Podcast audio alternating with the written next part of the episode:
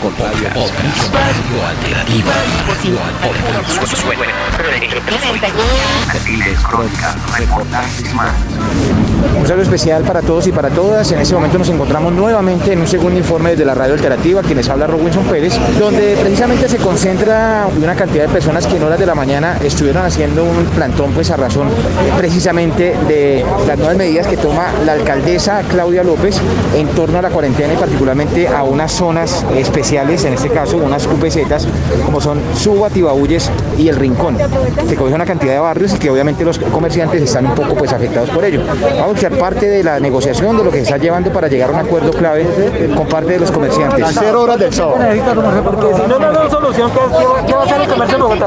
Y él me tendrá que dar una respuesta y me dirá, bueno, listo, en este momento nos trasladamos para allá, sí, no. Vamos a ver qué podemos hacer. Yo voy a Mire, una cosa con mucho respeto, mire, mira, nosotros queremos, así como estamos acá dialogando, porque no estamos ni botando piedra ni esa vaina.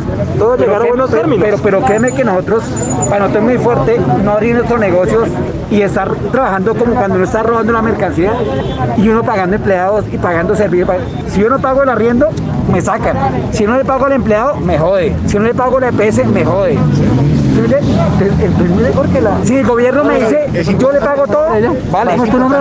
Un momento, vamos, vamos a organizar esto, ¿sí? Entonces, Estos son los testimonios prácticamente de las exigencias que hacen algunos de los comerciantes del sector ubicados hoy en la UPZ Tibabuyes y que conecta también con la UPZ del Rincón, adicional a la UPZ de Suba, que son las que de una u otra manera van a tener la medida estricta eh, pues, que ha salido a través de un comunicado la noche anterior. Vamos a ver qué testimonios encontramos adicionalmente a los manifestados por parte de las personas. Amigo, buenas tardes. ¿Qué le han resuelto a usted? Bienvenido a la Radio Alternativa, medio comunitario de la localidad. ¿Qué le han resuelto? ¿Qué le ha dicho la La verdad, la verdad, la verdad, lo que nos dice la niña, la ella no tiene la culpa. Ella nos está hablando que va a hablar, pues va a hablar por allá y la verdad está tratando de hacerlo mejor. Esperemos. Muchas gracias, mi hermano. Bueno, esos son los testimonios precisamente de, de los comerciantes, de las personas que en este sector se, o se encuentran precisamente para pues exigirle a la administración soluciones, o por lo menos para no utilizar las vías de hecho en este caso y que eso no vaya a afectar totalmente la localidad. Es de menester de tener presente que en el día de hoy hubo un colapso total en la localidad por tema de movilidad. Bueno, aquí creo que parece que tenemos otra persona que ya lo voy a ubicar aquí inmediatamente para que nos cuente qué soluciones les han entregado, qué están esperando, qué les ha respondido la administración respecto al plantón que han adelantado hoy precisamente en este sector. Nos respondieron con grosería a través de la policía, nos respondieron con eh, ultrajes de manera física. El comercio de la 139 es un comercio legal, que lo único que queremos es que la alcaldesa revalúe la cuarentena porque más cuarentena la localidad no aguanta. ¿Cuáles serían de pronto algunas de las propuestas que ustedes creen considerarían para que pues ustedes puedan trabajar sin problema? que en la localidad se establezcan horarios de trabajo. Nosotros también queremos contribuir con la pandemia que vive Bogotá, pero es necesario que la alcaldía mayor no cierre la localidad de Suba y menos las UPCs a las cuales pertenecemos, porque es que somos gente que vivimos del día a día porque la situación nos tiene agobiados. La idea es que nos dejen trabajar. Nosotros somos es comerciantes, somos gente que tenemos más de 20 años en el comercio, pagamos arriendo, pagamos servicio, pagamos impuestos, somos el comercio legalizado, pagamos impuestos.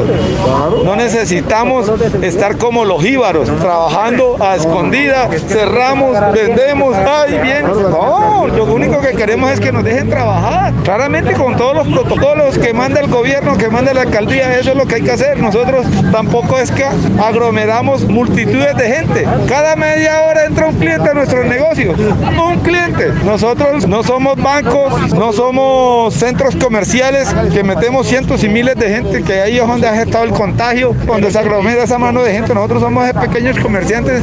Entonces lo único que queremos es eso, que nos dejen trabajar. La ciudad está en una crisis de inseguridad. Matan a las personas con sevicia, le quitan la moto, le dan un disparo, le quitan el celular, le roban todo. Entonces, ¿qué pasa? Mira, hay como 200 policías aquí custodiando a una protesta pacífica de los comerciantes de Suba. Por favor. Muchas gracias. La palabra clave, queremos trabajar. Esa es la palabra precisamente de los comerciantes quienes se manifiestan. Desde tempranas horas hicimos el primer informe y ahora pues bueno, siguen concentrados acá esperando una solución oportuna por lo menos de parte de la administración local. Vuelvo reitero, seguimos reportando, este es el segundo informe mis amigos, estamos reportando desde la localidad Suba, calle 139, Avenida Cali. Un fuerte abrazo, Radio Alternativa. Radio Alternativa.